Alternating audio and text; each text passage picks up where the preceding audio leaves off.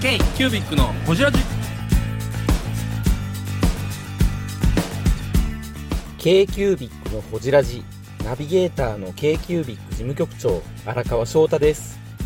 今回 k q u b i c がほじるのは前回に引き続きロケットストアの山下義弘さん。無印良品の店長時代の話についてや陳列の工夫の話についてなど過去をじっています。どうぞお楽しみに。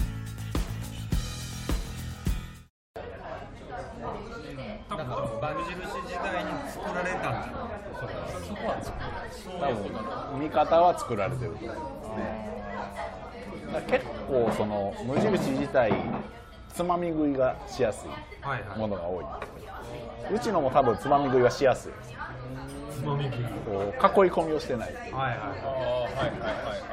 これで使い続けろよみたいなのがないようにしてるあたりはついでるなと思いますねなんかどっちかというとちょっと囲い込みたがってんのかなっていうイメージありましたけどね。家まで作ってるじゃないですかあなんか全部無印で揃えてる人おしゃれみたいな、そういう世界観を作りたいんかなっていう、無印っていうライフスタイルを作ってるような感じはしますけどね。あだからビジネスとしてはそっちなんですよね、でも概念的には違う確かに。概念が違いますよ。無印って良くも悪くも記憶に残らないですよね、ものとしてそれは無印で多分目指すとこなのかなって僕は思ってるけど無印のコンセプトってそういうことやったような気がする。よね。ブランドの名前がないとか。記憶として残らないし自然に使ってるみたいな、そうか。確かに商品コンセプトだか。ら背景として。あのこう花花を入れる花瓶が花より目立たないああいう方向性なんで、ま、でもそこで言い続けると売れへんからどうしようかなみたいなのがこうね数年おきにやっぱり売り戻しが。でもデザイナーは超有名なとこ使ってるみたいなそういうね。そうやね。それをあえて言わない。言わない。でもたまに言う。たまに デザイナー本人が言う。言う。言っちゃった10年勤めたっていうことは、はい。酸いも甘いもというか、それも甘いもはい、うん、でもやっぱりこう充実されてますよね10年間ね、最初入って一番カルチャーショックやったことがあります？カルチャーショッえ無印ってそんなんなんみたいな。そう。クまあでも。スッと入れたのがどんなところでも泥臭いなと努力のね裏の努力であの穏やかな音楽の裏でやっぱみんな頑張ってるわけ。ですねは白白鳥のようだなと思います。あ表向きは光は 店の店出たらみんなシュッとしてる。ナチュラルで綺麗なスタッフばっかりだけど裏行ったらいくらも。悪戦苦闘してるまあでもなんかハンズとかそういう話出るんですけど、無印って出ないじゃないでもそんなイメージなかった。ないないない。ちょっと聞きたいですけど、ね。マスターとか完璧とかね。ポップとかもピュッて出てきてそんなイメージ。ちなみに裏はどんな状態なんですか？裏をどこまで言っていいんですよね。もういいんじゃないですか今日は。カットしますので後でまあでもやっぱりあの難しいですね。もう普通に近くでバイトしたい主婦さんが来るだけのこともあればそんな数十年前の無印で働きたいっていうモチベーションとはまた違うライン。それこそ無印って憧れのブランドやったし、無印の感覚を自分の中に入れることって、なんか言うたらデザインを学ぶみたいな、なんかちょっとおしゃれ感覚を学びに行くみたいな、ハンズとは違うみたいなところあったじゃないですか今はそういうのはなないなくなってき今たは逆にもう普通のものになりすぎた感ですユニクロ化してるみたいな。ねユニクロ化してるというかユニクロとどっちが初めやったかなぐらいの認識に。やっぱりね今の10代の子とか全然知らない。まあ気づいたら普通にあるもん。どっちも普通にあるしなんかよう似てるなぐらいのライン本来生活に入り込むことは狙ってたんだけど、今の骨したらもうあって当たり前やし、チープな感覚なのかもしれない、うん。うん、そうですねチープさあまあ品質の割に高いラインも言われたり決して安くないです決して安くないロケットスターの山下です k ー b i c のホジラジそれこそカインズとかも同じようなラインが入ってくるわけカインズカインズねホームセンター系ですよカイねンズと無印ようやり合ってますよやり合ってますね。でもぶっちゃけその無印に響いた世代っていうのは今の30僕らはそうっすよ思いっきりそうです30ぐらいまで、その下になったらもう違うってこと、僕だってあれですもん。大学入って僕もともと大阪の田舎の方なんですけど、大学入って近所の商店街に「無印ある?」って言って行ったんですよ無印めがけて目がけて無印や言うて。マジマジか。とカーがカーが電気に寄っていくみたいな。マジマジ夜中が電気に寄っていくみたいな。無印や言うてでももう結構高いんやってなって帰ってだってなん深澤直人もこのあの何ていうのあの CD の回るやつやあれああ壁掛け式 CD プレイヤーあれや言うてる CD プレイヤー僕オーガニックシャツを買いあ6800円ぐらいの高いなまあまあすでもこれ着る俺はかっこいいんやろと思って優しいぞってあギネンのゴワゴワのシャツ着てまあまあ。シワ伸びへん。何で洗ったらいいか分からへん分からん着てる俺はいけてる。みたいなねでもそれ多分30代ぐらい。30代まだ30後半ぐらい。までが、ねそうここにぶっ刺さったなんかこんなにちっちゃい無印が全国になかったと思うんですよ。なかったなかったなかったです。中型から大型ぐらいの店が都会に行ったらあって、わーってなってたんです。よ今結構なんかちょっとした地方の駅でもどこでもかしこでもコンビニぐらいのスペースで出してるから、その小型化が終わって今また巨大化が。あ山科。山科ね。僕京都なんですよ。あ山科ちょいちょい行きます大型店。大型店。なんかもうねもう錆びれたなんていうんですかね錆びれたなんかこうショッピングモールのはいはい。何フローかに入ってるんですけどそれだけで山その人の流入が変わったっていうなんか無印どこやったかなもうむちゃくちゃ総合開発しましたよ新な潟かな。直江津あたり。直江津直江津直江津だ。直江津はね。町ごと町ごとじゃないけどもう生活全部を無印良品にしてなんかそういうランドマーク化してしまい、バスバス走りますからね見えました？ば無印バスが商品積んでるバスが。どこに出かけるんやろ思いながら見てたんどこ行くどこ行くカーブで倒れへんのかな？あのレトルトカレーみたいな。重機ごと。重機重機はまあくくりつけてるでしょうけど。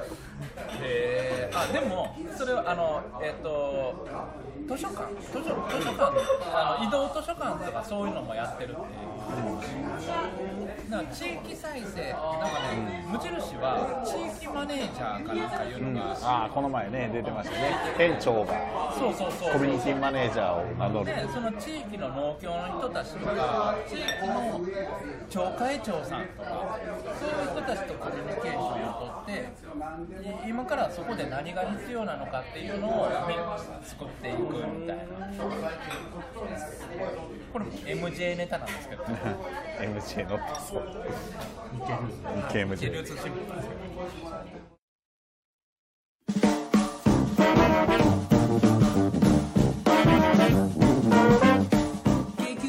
ホジラジではリスナーの皆様からメッセージをお待ちしておりますアドレスは info.kcubic3.com info.kcubic3.com もしくは KQBIC サイトのメッセージフォームよりお願いします。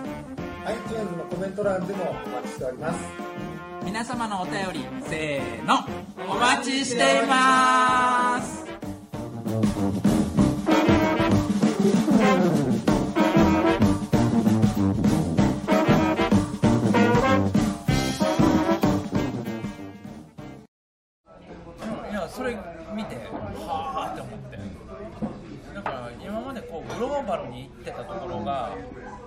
今コロナが始まってより地方田舎その町会長そういうところに入っていくっていうのは面白いなと。リアルで。リリアルリテールとして。言うたら日本のなんか悪いことじゃないですけど村社会みたいなのがあるじゃないですか、地域地域でコミュニケーションがあって、うんコミュニティがあってそこへ入っていくっていうそこに入ってる。あえて入って無印トークになってますよ山下さんトークしてないです。いやでもこれがあっての次山下さんトークになってる。か考えてるからうちの代表は。大丈夫ですか？なんかその例えばイオンとか今までのメガチェーンっていうのは人間を破壊してああ確かに。地方スーパーを地方スーパーを飲み込んでいったもん商ね店街である。とかそういうのを破壊して作ってきたところが市場じゃないですか。じゃなくてってこと。ですそうもう一回そこにアプローチしていくっていう今までこう置き去りとかあのなんか破壊しようってしたところに対してもう一回組み立てていこうと。なんかそういうふうに見えるんですよ。それが合うてるのかどうかは分からない。そういうふうには見えますね。多分今後の問題はその地方に対して無印の規模感が結構大きいとそれでも大きい。大きいとで無印が入ってきた時に近所の文房具屋は潰れへんのかといったらね。まあ大変だろうし。その地方に入ってった時に無印のそこに売り上げが結局立つのか。ってなると、まあ、続けるかどうかのラインが変わってくるだろうなっていうのが。実際山下さんは無印は大好きですか？あ好きですよ。やめた今でも。やめた今でも。山下さんは滋賀で面白いことしたんですよね。確か？滋賀でしたっけ？しましたっけそうちゃいます。なん無か印の時に？すごい陳列を面白いことしてっていう話。そっちですか？まあまあ面白いことはしたと思います。滋賀の何店えー、とだからそれって3店舗目？えー、3店舗目かな。4店舗目ぐらいか新卒でな和歌山行って、で岡山2店舗行って4店舗目ですね。はい、4店舗目で滋賀大津。滋賀大津。もうもうすぐなくなる大津西部。あ大津西部。あもうないんですか？もうないか。まもうもうなくなったんですか。もう今年中にはなくなった何をやって斜め斜めの建物ですよねなるほどなるほどその時も店長その時の店長店長で大津西部に新しく入ってきましたえっ、と何年目。ぐらいですか3年目。ぐらい3年目。三年目。いや25とかそんなもん25ぐらいですよね25で大津の無印の店長やから100坪しかない当時直営店で一番売り上げの少ない店。ちょっと変な形の店舗ちょっと変な形でなんかホールみたいなところにメニュー。へよう知ってんな。ーまあちょいちょい。地元じゃ地元ですよね。京都なんで。そうです京都人でもないけどな。うち京都ですよ 山下さんのエピソードでそれ結構面白いんですよ。どどんなどんなあれな何を陳列あの掃除用品の販売コンクールがあっコンクール？たコンクールまあ社内。今文句でもあるじゃないですか。例えばなんかこう実は小売店には、あの ZS 公期間で一番売った店にはなんか報奨金ある。とか、この特定の品目のキャンペーンみたいなのがあったんですよね、そのやりましたね。掃除用品でその無印の中でどう売るん。だっていうのを各店舗の中で企画しそうなさいです。ある程度。あるそこでひたすらコロコロあのカーペットクリーナー売ってやろうと思ってコロコロキャンペーン、もう入り口にひたすら置いたんですよコロ。コロ。そしたらもうひたすら売れてなんでですか意外とね無印で落とし穴になってるのは生活に馴染もうとさせすぎて売り場でも伝わってないちょっとちょっとわからないですだからこうコロ。コロ。の場合コロ。コロ。に見えない形をしてるわけちょっとシュッとしてる。コロコロメーカーが作ったやつやけどまたちゃう形になってちゃう形あと直立できるような。置いとけるよでコロコロは横からしか見えない。はいはいそれをまあフックで引っ掛けて陳列してるんですけどはいはいはい。コロコロと気づかれない。あこれがコロコロやって分からへんから、分からへん。購買につながって繋がってない。そういうことへじゃあ思いっきり並べてみようと思って並べたんですけど。思いっきりコロコロ並べ思いっきりコロコロ並べて。バレンタインまで並ばれてて並べててすんげえエリアマネージャーに怒られる。それはバレンタインデーショーザ、ね、シーズンそのコロコロコロコロ売ってたわけ。一番売れるとこ置いてるわけ売れるとこ置いてるわけ。でもコロコロ売れたんだうわバチ切れねラライライバル店にあの店にもう掃除用品を売らせないでくださいって言われる、あ じゃあそれぐらい売れてたっていうことですね。まあ、コロコロは売れてた。全体の売り上げは大したことない。1品目。コロコロは売れてた 1SKU まあ 1SKU をうわー。ってやったら売れるっていう。ただ会社の指示的に指示というかあれ的には掃除用品を売ろうぜっていうお題があったから。そうそうそうもうそれに実直に実直に。売ったるわ俺それはは俺は。とえー、ブングスキーラジオです。ブングスキーラジオ。1年以上やってきてます。ブングスキーラジオ、小野さん、どんなラジオですか？えーと2人がボソボソ話して1人がハキハキ喋るラジオですね。高橋さん。え？何ですかね。用意してませんでした。あー楽しくやってます。聞いてね。全然楽しそうじゃない。いいんじゃないですかこれはこれで。そうか。売り場の担当者としては正解ですけどね。正解大正解。あ福岡の店でももう一回同じ売り場を立ち上げた時に。やっぱあの年末あの売れて1週間でコロコロ100個ぐらい売れた。同じパターンで。同じパターンその時は有楽町が期間でやったら有楽町の売り上げを超えてた。コロコロ SKU でやこればいやん SKU だけ売れてた福岡の店が有楽町を超える超える瞬間超えるコロコロ無印の半沢直樹ですねでも短期間でその店舗同士の数字が見えるって面白いですねそれはねやっぱシステム的にちゃんと動いてるで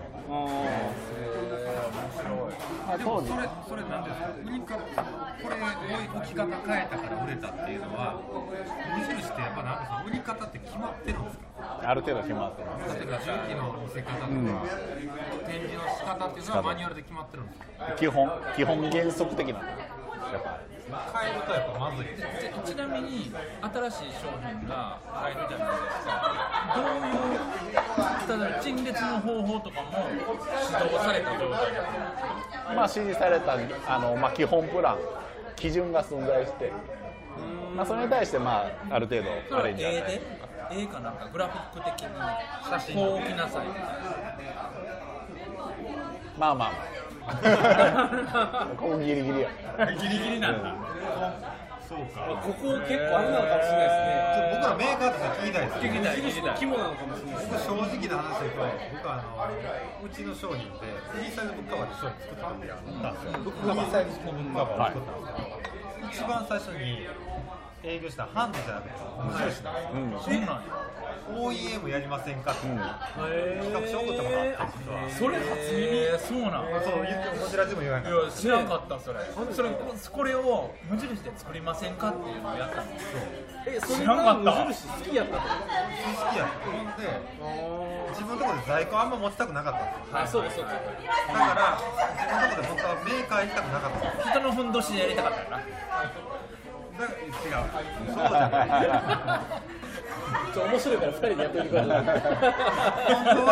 無印さんに売りたかったんですへえそうやった初本邦初公開そんなん初めて聞いたわもう6年ぐらい付き合ってますから。初めて聞きましたけど無印に売りたかったって初めだけどて聞いた。よもう梨の粒でそうですよね無印良品で売ってるものって基本無印良品のものって売り方してますもんねすべて全部だって無印のラベル貼ってるしねもちろんメーカーの名前出ないですよ出ないだから多分無印の中で一回この商品をあのなんだろうあの焼却あの消消化してそれをどう無印で見せるかっていうのは多分そこに見せ方とか付けが入るんでしょうデータが入るねだから多分陳列の仕方とか、この商品はこう見せてくださいっていうことがあるんでしょうねものによっては無印の中のデザイナーがいて計画してる商品もあれば、もう完全にメーカー品のもののちょっと色替えとかだけでやってるものがあったりとかっていうのはもうカテゴリーによって様々この頃驚いたのはあの充電池のアンカー。アンカーはいはいはいはい。あれの白で無印に入れてますからね。おおちゃんとアンカーアンカージャパンって入ってますからねあアンカージャパンだ。ちゃんと入ってる。あの製造メーカー元はね家電はさすがに入ってるんで。だって電卓とかもシャープって書いてある。ありますよねただそういうアンカーも入ってきてるってことアンカーも入ってきてましたね。その掃除用品をもう掃除用品をもう一回売ろうってなった時にはその店舗の自由採択というか自由な範囲が出てくるっていうことですか？まあその販売コンクールになってるんでまあ同じ売り場で立ち上げてもまあね立地だけの勝負になってしまう。ので、まあ、工夫何をを何をどう見せるか。どう見せるか。多少はお前ら工夫せよみたいなところは言われる。言われる。でもそこで山中さんど何を意識したんですか？その掃除用品をコロコロ売ろうってなった時にそのもっと伝えることを意識したんですか。まあその時は、まあ、これまあ、これはもう公然としてちゃんと出てることなんで言えるやつですけど無印のシステムは当時、えー、元あのどこだ？えー、とあのイトーヨーカドーの、えー、と大久保さんっていう方。成城石井の社長をやられた。成城石井立て直した。が入ってで成城石井と同じシステム入れてで、まあ、あの単品管理。SKU 単位で色サイズまで、えー突き詰めて、えーそれをちゃんと売れ筋商品をピックアップして売るやつの手法を読んだところ。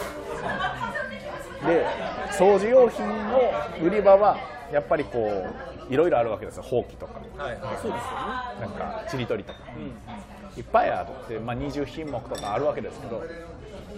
でも売れてるのは見たらコロコロや。はいはい。コロコロをひたすら売ってる方がこれは売れるのではない効率的に。効率的に。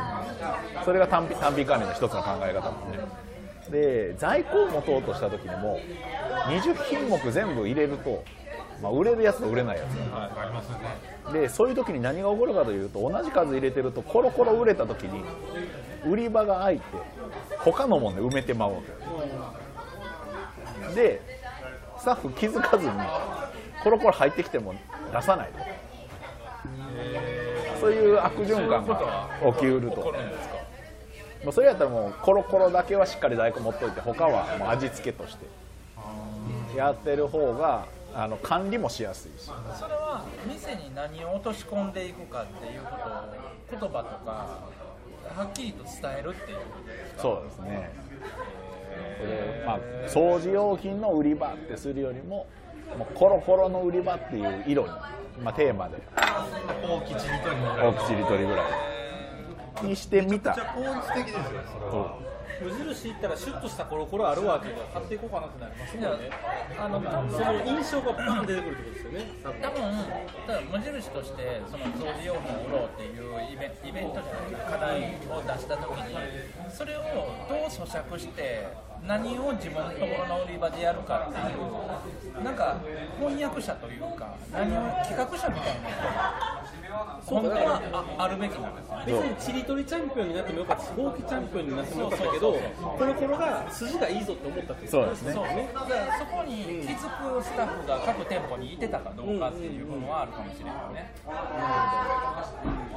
あ企画できる人間売り場を企画できる売りまくって有楽町に買ったと。有楽町に買ったと。すごいな。要は、まあ、たまになんかちょっと半沢気分やり返したい。これで倍返し。ゴルフの場合がやりたい